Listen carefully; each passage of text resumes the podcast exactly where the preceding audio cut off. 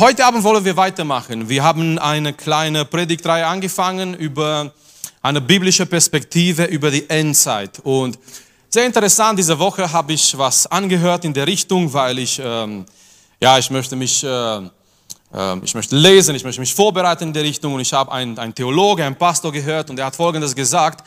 Er hat gesagt, von, von all das, was Paulus geschrieben hat, wahrscheinlich das schwierigste Stelle zu verstehen und auszulegen ist 2. Thessaloniker Kapitel 2. Und ich dachte, okay. Und ich habe gerade mit der Jugend angefangen, eine Predigtreihe in 2. Thessaloniker Kapitel 2. Und ich höre eine Predigt, wo dieser Theologe sagt, von all das, was Paulus geschrieben hat, vielleicht ganz schwierig auszulegen, manche Sachen, was er sagt, ist 2. Thessaloniker Kapitel 2. Und kennt ihr dieses Gefühl, wenn ihr was angefangen habt und es ist schon zu spät, alles zu ändern, ja, in der Schule, du streckst deine Hand und gerade als der Lehrer deinen Namen erwähnt, auf einmal kommt, kommt das wie ein Blitz, dass es doch die falsche Antwort ist. Aber schon zu spät, du hast deine Hand gestreckt, er hat doch schon Name, deinen Namen erwähnt und ja, hm. Aber nein, wir werden nicht zurückgehen, sondern auch wenn es vielleicht schwieriger ist, irgendwie zu verstehen, wir wollen diese, dieses Wort betrachten. Amen. Äh, ein Zeichen von geistliche Reife ist, dass wir nicht nur Milch trinken, sondern auch hartes, hartes Essen. Ja, auch, auch so, so richtige, so ein geistliches Steak aus 2. Thessaloniker Kapitel 2. Und ähm, wir haben gesagt, es geht um eine biblische Perspektive über die Endzeit. Und letztes Mal für all diejenigen, die da waren, äh, das Thema war den Tag, auf den wir warten. Wir haben einfach gesehen, ein bisschen in Gottes Wort, über, über was Paulus hier redet, in 2. Thessaloniker Kapitel 2. Es geht im Prinzip um dieses Thema, um diesen Aspekt ähm, Jesu Wiederkunft. Dass Jesus wiederkommt. Wir haben auch gesehen ein bisschen, warum es so wichtig war, dass Paulus diese Sache schreibt. Die Gemeinde wurde durcheinander gebracht durch falsche Lehre und Paulus kommt, um die Gemeinde zu ermutigen und diese Sache zu korrigieren und er spricht, wie der Herr wiederkommt. So, heute Abend möchte ich, dass wir einen Schritt weitermachen und unser Thema wird folgendes sein, Gefahren in die Endzeit.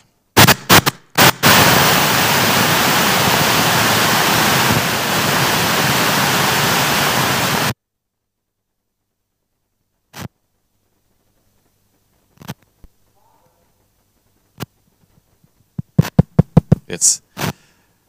Gefahren in die Endzeit.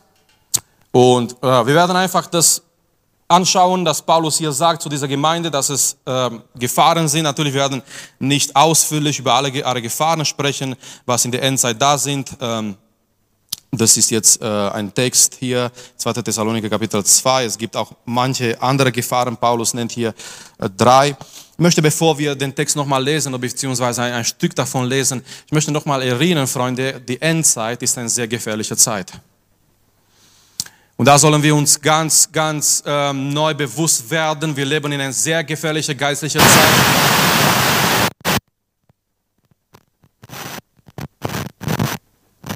Also jemand möchte nicht, dass ich das weiter predige. Ich weiß, also nicht die Jungs, sondern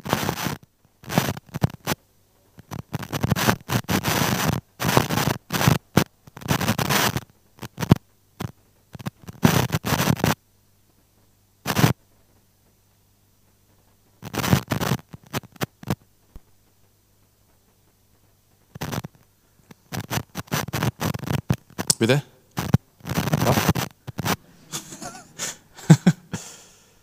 Ja, also, nochmal.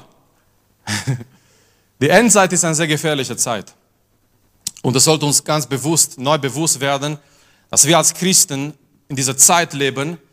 Das ist eine geistlich gefährliche Zeit. Kein Wunder, dass wir versucht werden, so stark. Kein Wunder, dass es äh, so ein geistlicher, starker Kampf da ist um unsere Seele. Und schau mal, was Paulus schreibt in 2. Timotheus Kapitel 3, Vers 1. Dies aber wisse, dass in den letzten Tagen schwere Zeiten eintreten werden. So Paulus fängt an, zu seinen Sohn im Glauben Timotheus zu reden und er sagt, Timotheus, das sollst du wissen, in die letzten Tagen, in die Endzeit, das werden schwere Zeiten kommen. Das griechische Wort ist harte oder böse Zeiten. Manche übersetzen, es werden böse Zeiten kommen in die Endzeit. Es werden harte Zeiten kommen. Und er beschreibt danach in diesem Kapitel, um was es geht in diese Zeiten. Und sehr interessant, er redet nicht über Wirtschaft, er redet nicht über die Welt, er redet nicht über Politik, er redet über Menschen, die böse sind in ihrer Charakter. Und diese Menschen, die böse sind in ihrer Charakter, die sich von Gott entfernen, die beeinflussen diese Zeiten. So, die Endzeit, mein Freund, ist eine sehr gefährliche Zeit. Willkommen in dieser gefährlichen Zeit. Es ist nicht mehr Zeit, dass wir mit einem halben Christentum da spielen. Es ist nicht mehr Zeit, dass wir irgendwie die Sache nicht mehr klar mit Gott in Ordnung bringen, sondern im Gegenteil, weil wir in dieser gefährliche Endzeit leben. Es ist wichtig, dass wir richtig leben. Es ist wichtig, dass wir bereit sind. So geht mit mir in 2. Thessaloniker Kapitel 2. Und ich möchte, dass wir einige Bibelverse nochmal lesen für Erinnerung und dann werden wir hier drei Gefahren anschauen, die da sind in der Endzeit. Für jeder Christ, für jede Gemeinde. 2. Thessaloniker 2, Vers 1 bis bis 4 oder so lesen wir. Wir bitten euch aber, Brüder, wegen der Ankunft unseres Herrn Jesus Christus und unserer Vereinigung mit ihm, dass ihr euch nicht schnell in eurem Sinn erschüttern, auch nicht erschrecken lasst, weder durch Geist, noch durch Wort, noch durch Brief, als seien sie von uns, als ob der Tag des Herrn da wäre. Dass niemand von euch auf irgendeine Weise dass niemand euch auf irgendeine Weise verführe, denn dieser Tag kommt nicht, es sei denn, dass zuerst der Abfall gekommen und der Mensch der Gesetzlosigkeit offenbart worden ist, der Sohn des Verderbens, der sich widersetzt und sich überhebt über alles, was Gott heißt oder Gegenstand der Verehrung ist, so dass er sich in den Tempel Gottes setzt und sich ausweist, dass er Gott sei. So, Vers 1 bis 3 Paulus, nachdem er uns gezeigt hat, über was er redet, er redet über die Ankunft des Herrn und wir haben letztes Mal gesehen, für die Gemeinde, diese Ankunft des Herrn ist eine frohe Botschaft. Das bedeutet, unser Zusammenkommen mit Jesus, das soll uns motivieren. Wenn es dir schlecht geht, denk mal, das lohnt sich weiter zu kämpfen. Denk mal an dem Tag, wenn du Jesu Angesicht zu Angesicht sehen kannst. Und ich bin mir sicher, an dem Tag werden wir wissen und werden wir sagen und werden wir denken, ja, es hat sich gelohnt. Er redet über das und wir haben auch gesehen, diese Wiederkunft des Herrn ist für manche auch diese schreckliche Tag des Herrn aus dem Alten Testament für diejenigen, die vielleicht denken, dass sie Christen sind, für diejenigen, die vielleicht Mitläufer sind, für diejenigen, die einfach zu einem Gottesdienst kommen, aber die haben nicht eine Beziehung, eine persönliche Beziehung, Verbindung mit dem Herrn. So, diese Wahrheit von Jesu Wiederkunft kann uns von einer Seite ermutigen, von der anderen Seite soll uns aufwecken. Weil hier ist die Sache. Er kommt und das Wichtigste ist, bereit zu sein. Es gibt keine dritte Option. Es gibt entweder, ich bin nicht bereit, ich habe noch Zeit. Es ist noch Zeit der Gnade. Wann ist diese Zeit? Jetzt. Nicht morgen. Ich kann niemanden von euch verführen und sagen, morgen hast du noch Zeit. Das kann sein, morgen lebst du nicht mehr. Es kann sein, morgen hörst du nicht mehr die Stimme Gottes, die dich ruft. Wann ist diese Zeit? Alles mit Gott in Ordnung zu bringen, zu Gott zu Kreuz zu kommen, um deine Sünden vergeben zu haben. Jetzt, jetzt, gerade heute Abend, jetzt. Und entweder ich bin nicht bereit, aber ich habe noch Zeit, Gott sei Dank für diese Zeit der Gnade, oder ich bin bereit. Jesus kommt bald, ich bin bereit, ich bin froh, ich freue mich in ihm, ich, ich erwarte diesen Tag mit Freude. Und das ist ein Thema. Und Paulus, als er weitergeht, Vers 1 bis 3, er zeigt uns drei Gefahren, die da sind für jeder Christ, für jede Gemeinde. Gefahr Nummer eins. Lasst uns heute Abend ganz kurz zusammenpacken und dann werden wir zusammen nochmal kommen in Lobpreis und in Anbetung und Gott suchen im Gebet. Gefahr Nummer eins ist, dass wir uns erschüttern lassen. Gefahr, Gefahr Nummer eins, er sagt hier im Vers 2, lasst euch nicht schnell in eurem Sinn, das bedeutet euer Verstand, eure Denkweise, merkt ihr euch eine Sache, immer wenn Satan gegen uns kommt, Satan kommt gegen unsere Gedanken. Der, der Kampf für das geistliche Leben ist in deine Gedanken.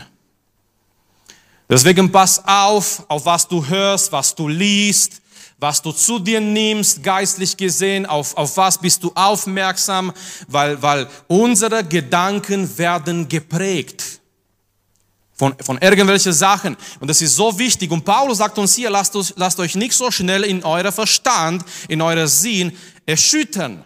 Das Wort hier erschüttern bedeutet durcheinander bringen.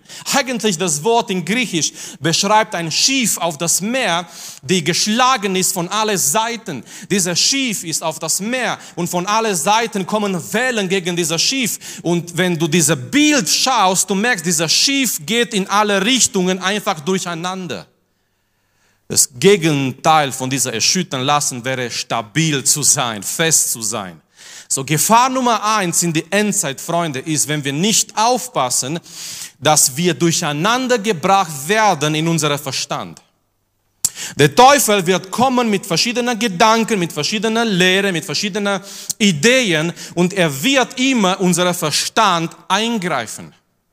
Oh, der Teufel kommt zu uns nicht mit, mit Hörner und mit Feuer und mit, nein, er kommt nie so, weil er ist auch nicht so. Er verwandelt sich, die Bibel sagt uns, er verwandelt sich, wenn er möchte, in ein Engel des Lichts. Er ist kein Engel des Lichts, er kann sich aber verwandeln. Er hat tausend Gesichter. Er kann zu uns kommen sehr freundlich durch irgendwelche Gedanken, falsche Gedanken. Und mit diesen Gedanken, er greift unseren Sinn, unseren Verstand an und er möchte uns einfach durcheinander bringen. Dass wir nicht mehr fest sind im Glauben dass, sie nicht mehr, dass, dass wir nicht mehr fest sind in die Endzeit. Und Gott möchte, wenn Gott etwas von uns möchte, Gott möchte, dass wir fest sind, dass wir stabil sind.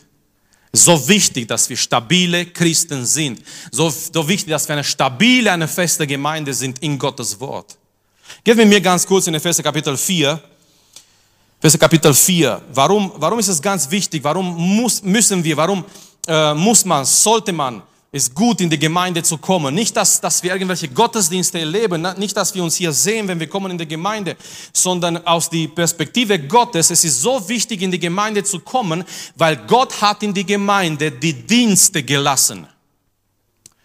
Nun am Montag, lass mich hier ein bisschen kleine Werbung hier werfen. Am Montag werde ich mit Gottes Hilfe über die Gaben des Geistes sprechen. Montag, Pfingstmontag. Gottesdienst um 10 Uhr. Genug mit der Werbung. Mit Gottes Hilfe werde ich über dieses wichtige Thema sprechen, die Gaben des Geistes. Ähm, aber in Epheser Kapitel 4, Gott sagt uns, er hat, Jesus hat in die Gemeinde Dienste gelassen. Die Dienste, die da sind, und er erwähnt diese Dienste in Vers 11, und er sagt folgendes, ähm, und er hat die einen als Aposteln gegeben und andere als Propheten, andere als Evangelisten, andere als Hirten und Lehrer. So, das sind die Dienste, die fünf wichtigen Dienste in der Gemeinde. Warum sind diese Dienste da? Und äh, es ist ganz wichtig, was jetzt kommt. Diese Dienste sind da, Vers 12, zur Ausrüstung der Heiligen für Werk des Dienstes. Diese Dienste sind nicht da, dass wir Programme haben. Diese Dienste sind nicht da, dass der Evangelist predigt und wir sagen, wow, was für eine Predigt. Diese Dienste sind nicht da, dass der Lehrer lehrt und wir sagen, wow, was für eine Tiefe und wir gehen nach Hause. Diese Dienste sind da, damit Gott uns durch diese Dienste vorbereitet für das Dienst. Amen. So, das bedeutet, in einer Gemeinde, wo diese Dienste effizient da sind, die Mitglieder der Gemeinde, die werden Menschen sein, die Gott von ihrem ganzen Herzen dienen in ihrer Berufung. Die, Dienst, die Dienste sind da, damit die Heiligen zu, äh, vorbereitet werden, ausgerüstet werden zum Werk des Dienstes für die Erbauung des Leibes Christi. Und jetzt kommt es, bis wir alle hinlangen zur Einheit des Glaubens und der Kenntnis des Sohnes Gottes, zu vollen Mannesreife, zum Maß der vollen Reife Christi. Die Dienste sind da, damit wir vorbereitet werden für Dienst. Und wir sind ausgerüstet, um Gott zu dienen als Mitglieder in Jesu Leib. Und die Dienste sind da, damit wir reif werden in Christus. Deswegen, wir müssen uns fragen, wenn wir sagen, ich, ich habe mich bekehrt vor zwei Jahren, vor drei Jahren, vor fünf Jahren, vor zehn Jahren, ich muss mich fragen, wo stehe ich geistlich? Bin ich geistlich gewachsen? Bin ich reifer geworden im Herrn? Weil das Normale, wenn, wenn ein kleines Kind, wenn ein Baby auf diese Welt kommt, das Normale, was da ist, er wächst. Ja, er empfängt Nahrung, er empfängt gute Pflege von seinen Eltern. Ab und zu sein Windel wird gewechselt. Ja, wenn, wenn er klein ist, natürlich. Er empfängt gute Nahrung. Er fängt an, dann bessere, stärkere Nahrung zu essen. Und es ist einfach von Gott gelassen, dieser Prozess. Dieser Baby wächst. Und bei den Christen sollte es so sein, wir sind neu geboren in die Familie Gottes und wir haben dieses Potenzial, um geistlich zu wachsen. So, wenn, wenn du eine Mutter triffst und, und du weißt, sie hat vor kurzem entbunden und du sagst, wie geht es deinem Sohn? Und sie sagt, ja, sie, er, er, ist, er, er isst viel Milch, er trinkt viel Milch und er schläft. Und nehmen wir an, du triffst die gleiche Mutter 18 Jahre danach. Und du sagst, oh, wie geht es deinem Sohn? Und wenn sie jetzt sagen würde, er trinkt viel Milch und er schläft, da ist was schief gelaufen. Aber wir lachen, aber genau so sind manche Christen. Die werden in die Familie Gottes neu geboren. Es ist der Tag der Bekehrung. Ein Jahr geht vorbei, zwei Jahre gehen vorbei, fünf Jahre gehen vorbei. Die bleiben immer noch da. Zehn Jahre, die, die, sind, die, die wärmen einen Stuhl in der Gemeinde, die machen nichts für Gott, sind zehn Jahre vorbeigegangen. Wisst ihr, was die machen? Sie trinken Milch und die schlafen geistlich. Du kannst mit denen nicht viel anfangen. Du kannst dich nicht viel auf sie irgendwie, du hast nicht viel Unterstützung von sie, weil ja, die trinken einfach Milch und schlafen. Aber Gott möchte, dass wir als Christen geistlich wachsen. Und deswegen, äh, wisst ihr, wenn die Kinder klein sind, vielleicht habt ihr das auch gehabt zu Hause, es gibt so entweder an die Türe oder eine Wand und die Kinder gehen dahin und die machen so mit, mit einem Kuli, ja, eine Linie und die messen diese Linie und die messen sich immer wieder. Habt ihr das auch gemacht? Nicht. Ihr dürftet nicht schreiben auf die Wände, sonst, okay. Ähm, aber die Kinder gehen dahin und die, die machen so eine Linie irgendwo, ja, und die messen das, wow, ich bin ein Meter, ja, ein laufender Meter.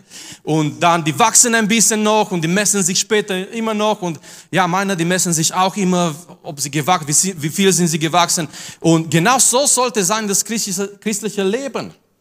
Wir sollen uns immer wieder prüfen, hey, wie bin ich geistlich gewachsen? Sind zwei, drei Jahre vorbei. Ähm, ich bin jetzt in die Gemeinde. Ich, bin ich überhaupt gewahrt? Wo, wo, wo stehe ich geistlich? Und Paulus sagt, wir müssen zu dieser Reife Christi kommen. Warum ist das so wichtig? Ich bin noch nicht fertig in Epheser Brief äh, 4, Vers 14. Warum ist das so wichtig? Denn wir sollen nicht mehr Unmündige sein, hin und her geworfen und umhergetrieben von jedem Wind der Lehre, durch die Betrügerei der Menschen. Das ist der Punkt. So, Paulus sagt, die Dienste sind in der Gemeinde, damit wir geistlich wachsen. Warum müssen wir geistlich wachsen? Wir sollen reif sein in Christus. Warum? Dass wir nicht mehr hin und her geworfen sind und umgetrieben von jeder Wind der Lehre. Genauso wie dieser Schiff, die da ist im Meer und es kommen die Wellen und es kommt der Wind und dieser Schiff ist hin und her getrieben, hin und her geworfen. Manche Christen sind genauso in ihrer geistlichen Leben. Die sind nicht fest, die sind nicht stabil in Gottes Wort, die sind, weil die sind nicht reif in Jesus, die sind hin und her geworfen, umgetrieben von irgendwelcher Wind der Lehre. Es kommt eine falsche Lehre von, okay, sagen wir einfach als Beispiel von USA. Es kommt eine falsche Lehre von irgendwo und die sind schon total für diese Lehre. Die sind, wow, diese Lehre ist neu und interessant und so. Dann kommt eine Lehre aus Rumänien von mir aus. sind total begeistert. Sind, wow, eine, eine neue Lehre, das hast du noch nie gehört. Mein Freund, wenn es so neu ist, dass es nicht in die Bibel ist, dann ist es nicht biblisch. Amen. Ich sage Amen zu das. Weil Gott hat nicht sein Wort geschrieben tausende von Jahren und dann erwartet bis in 2020, dass irgendjemand kommt und sagt, so, jetzt kommt total was Neues, was, was Gott uns noch nicht gegeben hat oder von dem er nicht gesprochen hat. Wenn es so neu ist, dass es nicht in die Bibel ist, ist dann, dann ist es nicht biblisch. Aber so sind manche Christen, die sind einfach erschüttert, die sind einfach durcheinander gebracht von irgendwelcher falscher Wind der Lehre hin und her weggeschmissen. Und Gefahr Nummer eins in der Endzeit ist, dass wir erschüttert werden und ähm, dass wir durcheinander gebracht werden. Das ist, viele, viele Christen geht es leider so. Gefahr Nummer zwei ist, dass wir uns erschrecken lassen. Dass wir uns erschrecken lassen. Er sagt hier im Vers 2, wir sollen uns auch nicht schnell erschrecken lassen. Es ist einfach, dass, dass man sich erschreckt und Angst hat. Und ich frage mich, wie viele Christen gerade auch mit der ganzen Corona-Krise Angst gehabt haben. Jetzt nicht unbedingt wegen ihrer Gesundheit, sondern Angst. Kommt jetzt der Herr? Was ist jetzt los? Kommt jetzt der Antichrist?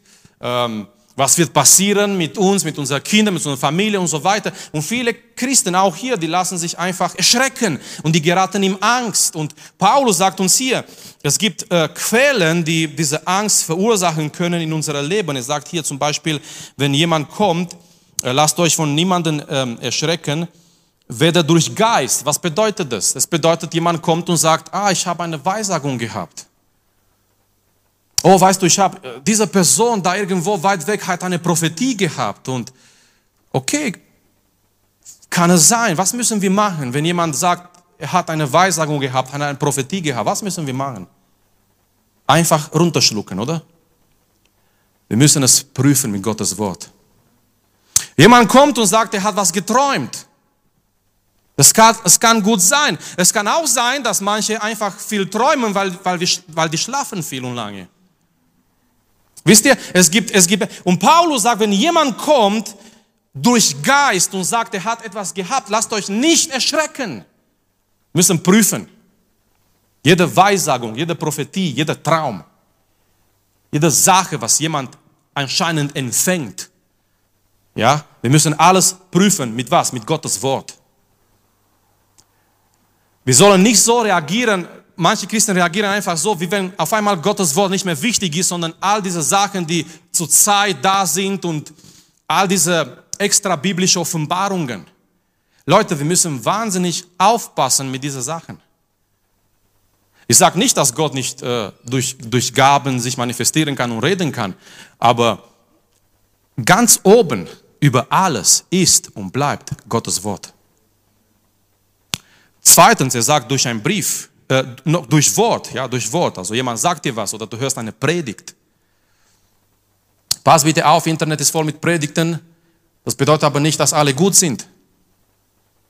Satan ist ein sehr guter Theologe. Er kennt die Bibel sehr gut, er zitiert die Bibel.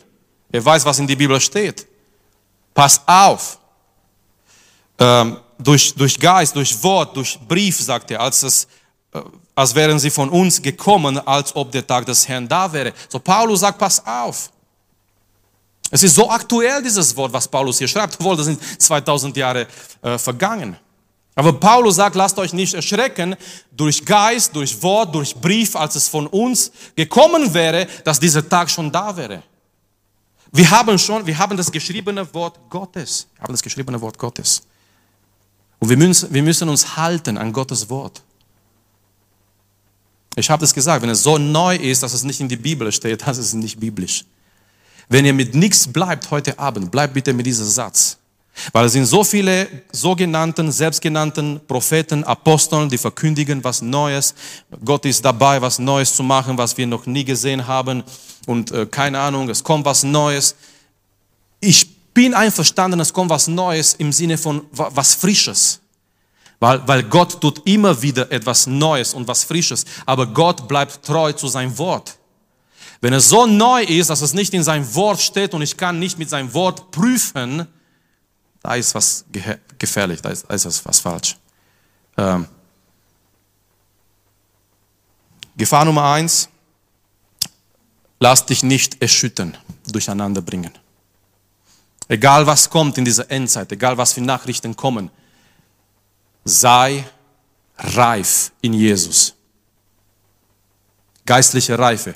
Wenn, wenn, wenn etwas ganz wichtig heute in der Gemeinde wäre, ist geistliche Reife. Dass wir, dass wir geistlich reif sind und stark sind und nicht mehr Kinder sind und dass wir merken, wir, wir sind geistlich gewachsen. Und wenn wir merken, wir sind nicht geistlich gewachsen, wir sollen uns fragen, warum? Warum? Was ist da? Was, was, was passiert in meinem Leben? Warum äh, wachse ich nicht geistlich? Warum wachse ich nicht geistlich? Was, was sind die Hindernisse in meinem Leben? Gefahr Nummer zwei, wir sollen uns nicht äh, erschrecken lassen. Und Gefahr Nummer drei ist, dass wir verführt werden, dass wir uns verführen lassen. Vers drei, dass niemand euch für irgendeine Weise, dass, dass niemand euch auf irgendeine Weise verführe. Das ist eine große Gefahr in der Endzeit. Jesus spricht darüber in Matthäus Kapitel 24. Eigentlich öffnet ganz kurz Gottes Wort in Matthäus 24. Ganz am Anfang, Jesus sagt uns hier einige Zeichen. Ja, wenn, wenn er bald, wenn er kommen wird, es werden Zeichen da sein, Zeichen da geben. Und ganz am Anfang, ganz wichtig, Vers 4. Und Jesus antwortete und sprach zu ihnen, zu seinen Jüngern, seht zu, dass euch niemand verführe.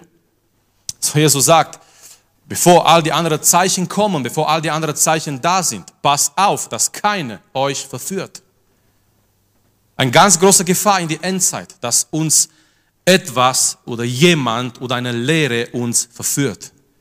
Und hier, Jesus sagt ganz klar weiter, denn viele werden unter meinem Namen kommen und sagen, ich bin der Christus. Und sie werden viele verführen. So Jesus sagt, es werden viele falsche Messias kommen. Es werden viele kommen, die werden sagen, die sind der Christus, die sind die Messias, die sind das Echte. Und Jesus sagt, pass bitte auf. So auch eine große Gefahr hier in der Endzeit, dass uns jemand verführt. Dass wir auf einmal nicht mehr in das Echte sind, nicht mehr auf dieser äh, richtige Weg des Glaubens, sondern dass wir, äh, wenn wir nicht aufpassen, dass wir verführt werden von irgendwelcher Lehre, von irgendwelchen Theorien, von irgendwelchen Ideen und dass wir auf einmal auf einen falschen Weg gehen. So, es gibt, die Endzeit ist eine gefährliche Zeit. Ich betone das immer wieder, nicht um euch Angst zu machen, sondern einfach, dass jeder heute Abend aufwacht. Dass wir wissen, wir, wir leben wirklich in sehr kritischen Zeiten und der Punkt ist, wir können uns nicht erlauben, irgendwie zu leben. Versteht ihr? Wir können, ich, wenn, wenn ich verstehe, wenn ich die, die Wichtigkeit der Stunde verstehe, ich kann mir nicht erlauben, irgendwie zu leben. Wenn ich verstehe, wo ich bin und was, was kommen wird, und wenn ich verstehe, was in dieser Zeit abgeht, ich kann mir nicht erlauben, irgendwie zu leben. Wenn du Auto fährst und dein Auto ist voll mit Leuten und du weißt ganz genau, du, Du fährst nicht nur für dich, du bist nicht nur für dich verantwortlich, du hast noch Leute mit dir im Auto und du fährst auf Autobahn oder wie auch immer, keine Ahnung, du fährst einfach. Du kannst dir nicht erlauben, da am Steuer irgendwelche Blödsinn zu machen. Seid ihr einverstanden? Wegen die Situation, in dem du bist, du weißt, du kannst dir nicht erlauben, irgendwelche Sachen zu machen am Steuer, weil eine Kleinigkeit, ein kleiner Fehler kann etwas Großes verursachen. Ein Soldat, der im Krieg ist und er ist ähm, vorbereitet mit dieser ganzen äh, Rüstung, was er hat und er wurde trainiert für diesen Krieg und er weiß, er ist im Krieg und es ist eine, eine Ausnahmezustand, eine Ausnahmesituation. Dieser Soldat weiß ganz genau, er kann nicht irgendwie leben und nicht irgendwie sein. Er muss aufpassen. Die Situation, in der er ist, bringt ihm dazu, eine spezielle Verhalten zu haben. Um noch klarer zu sein, lass mich ein bisschen im Boxring kommen. Ich muss kein Amen sagen. Ein Boxer, der trainiert hat. Ich, mir kommen jetzt keine großen Namen, nachdem die Gebrüder Klitschko weg sind ja, sind nur die, die Milchschnitte Werbungen geblieben von denen. Aber es, es kommen mir zurzeit im Moment keine großen Namen im Boxen, muss ich ehrlich zugeben. Aber ein Boxer, der, der, der trainiert hat und der hat sich vorbereitet, es ist alles für ihn, dieses Spiel, es ist alles und er geht im Ring und diese, wir können uns gar nicht vorstellen, diese Adrenalin, diese Konzentration, seine ganzen Muskeln sind gespannt und alles ist fokussiert auf dieses Spiel und weil er dort ist im Ring, er ist nicht irgendwo auf dem Sofa, er ist nicht irgendwo spazieren. Dieser Boxer, dieser Sportler weiß, er kann sich nicht irgendwas erlauben, sondern die Situation, in der er ist, verlangt von ihm eine besondere Verhalten. Und er muss alles geben, um dieses Spiel zu gewinnen. So kommen wir wieder von von dieser Boxring in ein anderer Boxring in der Gemeinde, in ein geistlicher Boxring. Nicht miteinander, Gott sei Dank nicht miteinander. Sonst hätte ich Probleme mit Johnny da hinten, ihm zu besiegen wahrscheinlich. Aber das ist nicht miteinander, sondern einfach ein geistlicher Kampf. Freunde, wenn wir verstehen heute Abend, in was für eine Zeit wir leben, wir leben wirklich in die letzten Tagen. Jesus kann bald kommen. Und wir sagen es und wir sagen es und eines Tages wird das in Erfüllung gehen. Aber wenn wir verstehen, in was für eine Zeit wir leben, das verlangt von uns ein besonderes Verhältnis. Wir können uns nicht erlauben, gleichgültig zu bleiben. Amen. Wir können uns nicht erlauben, irgendwie lauwarm zu sein. Es ist, es sollte vorbei sein mit lauwarmen Christen, die einfach Sonntagmorgen in die Gemeinde kommen und die singen Lieder mit den Lippen, aber ihr Herz ist weit weg von Gott und die erleben nur Gefühle, die dich überhaupt nicht verändern, sondern du spürst nur etwas, aber das war nicht die Gegenwart Gottes. Es sollte vorbei sein mit solchen Dingen, mit solchen Sachen. Wir leben die, die Endzeit. Wir sollen aufwachen. Wer nicht gerettet ist, soll zu Jesus rennen, nicht kommen, rennen.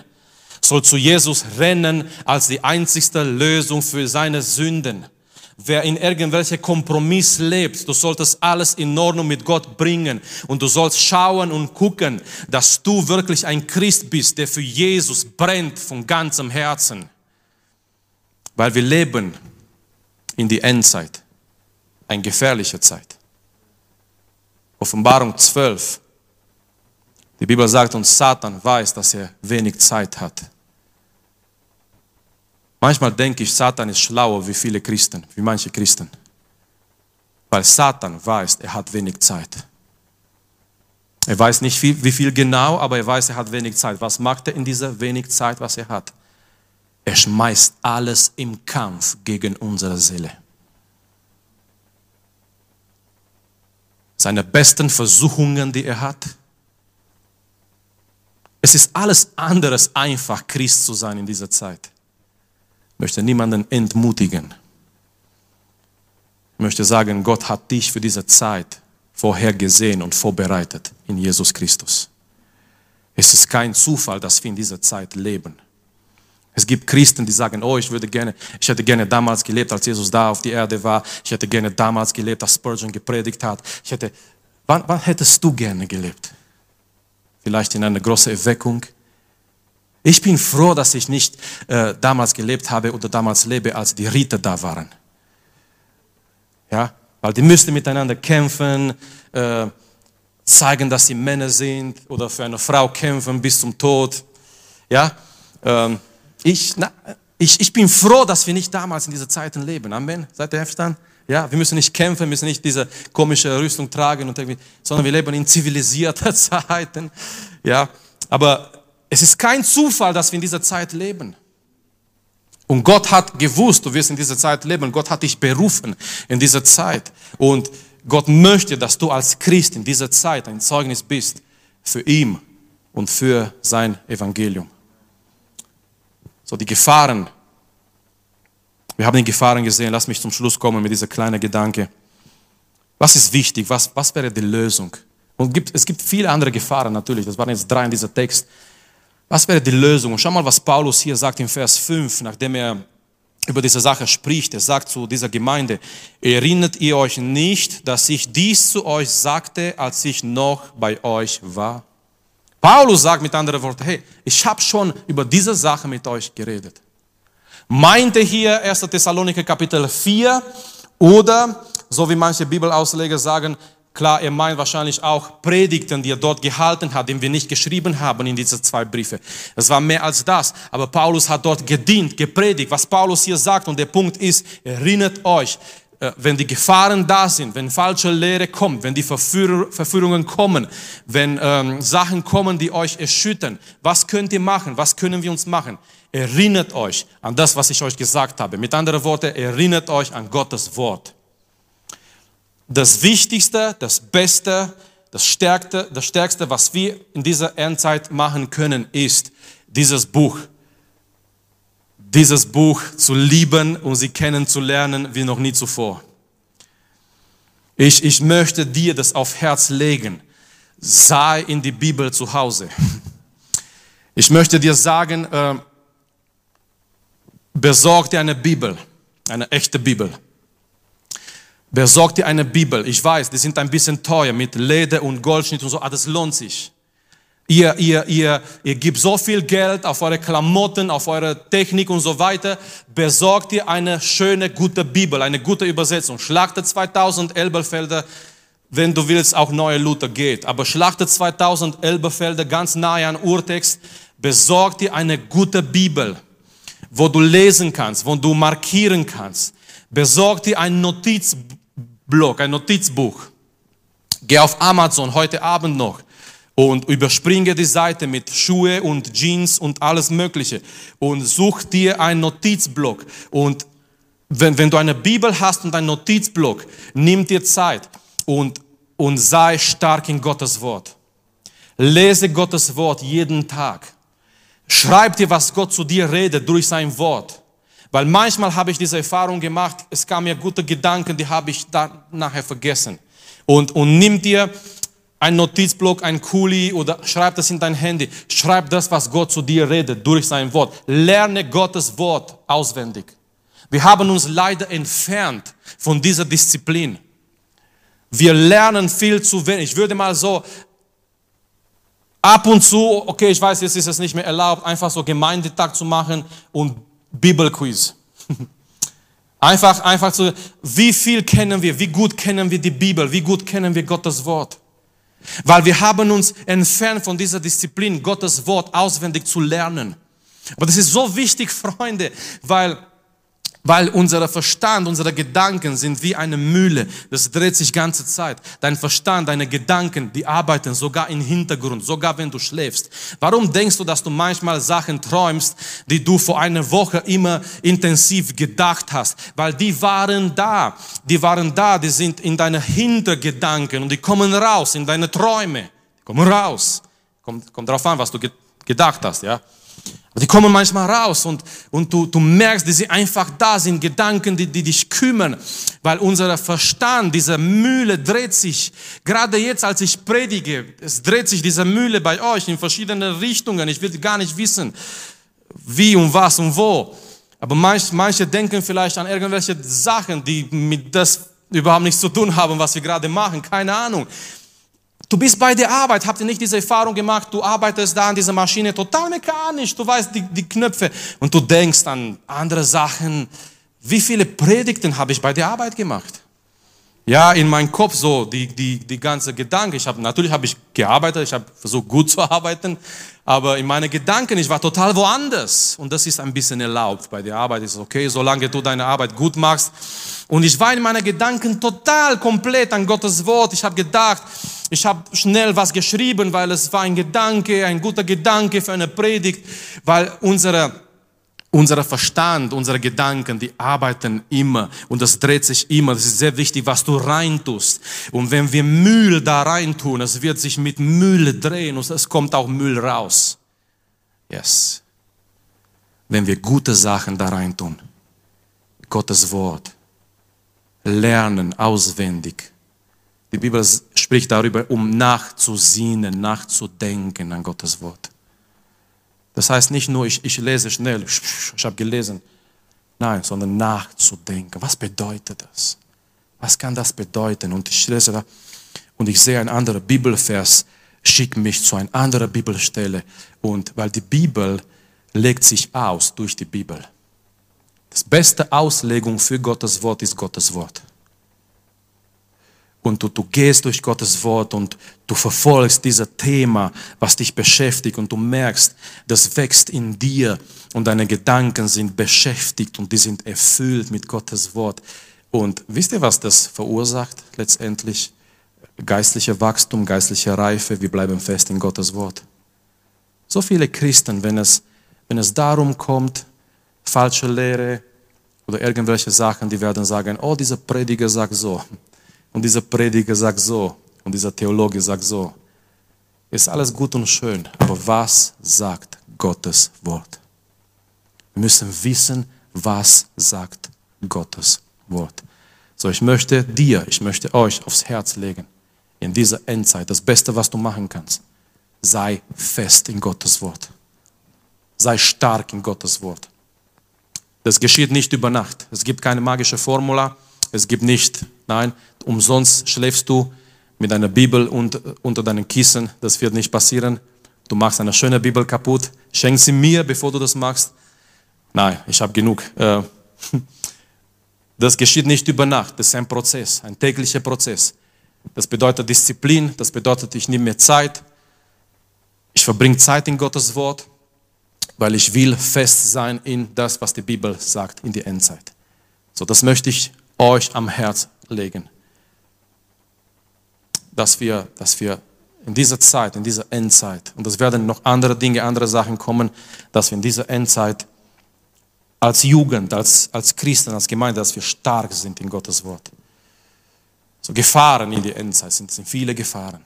Es werden noch viele Gefahren kommen. Wisst ihr, was die Bibel sagt, wenn Antichrist kommt? Wenn das Tier kommt, Offenbarung 13, ist die gleiche Person. Wir werden das betrachten, wenn wir dazu kommen. Schwieriger Text auszulegen. Beten wir dafür, dass Gott uns Licht schenkt. Wisst ihr, was die Bibel sagt, wenn der Antichrist kommt? Er wird sogar Wunder und Zeichen tun, um Leute zu verführen. Und wenn wir in unserer christlichen Erfahrung nur nach, nach Wunder und Zeichen rennen, versteht ihr, was ich gerade sage? Wenn, es gibt manche Christen, die wollen nur Wunder und Zeichen. Ach, ich, ich brauche keine Predigt, Theologie, nein, Erfahrung, ich möchte spüren. Spüre ich nicht, wenn Gottes Feuer in mir wirkt? Die wollen Wunder und Zeichen erleben. Versteht mich nicht falsch. Ich, ich glaube, wenn Gott wirkt, Wunder und Zeichen haben ihren Platz. Aber Wunder und Zeichen, Jesus hat oft gepredigt, gepredigt, gepredigt, kein Wunder getan. Weil sein Ziel, Jesu Ziel war nicht, ein Show abzuziehen, um die Leute zu beeindrucken. Und jedes Mal, wenn ihr liest, besonders Johannes Evangelium, Johannes erwähnt nur sieben Wunder von Jesus. Und jedes Mal, wenn ihr liest, jeder Wunder von Jesus, jeder Zeichen, Johannes nennt sie nicht Wunder, sondern Zeichen, weil ein Zeichen zeigt zu etwas. Die Wunder, die waren nicht etwas in sich, die waren Zeichen, um zu zeigen, wer Jesus ist. Gottes Sohn. Und ich glaube, Gott tut immer noch Zeichen und Wunder, um zu zeigen, wer er ist. Aber wenn wir nur nach Zeichen und Wunder rennen, haben wir ein Problem, weil irgendwann in der Geschichte der Menschheit kommt ein Typ, der Antichrist, und er wird Zeichen und Wunder tun durch Satans Macht. Vielleicht jemand denkt, ist es überhaupt sowas möglich? Natürlich ist es möglich. Gott erlaubt. Satan hat auch Macht, eine gewisse geistliche Macht. Und Antichrist wird Zeichen und Wunder tun, um Leute zu verführen. Hier ist der Punkt. Wenn wir nur nach Zeichen und Wunder rennen, wir haben ein Problem. Aber wir wollen nicht nach Zeichen und Wunder rennen, wir wollen nach Gottes Wort gehen.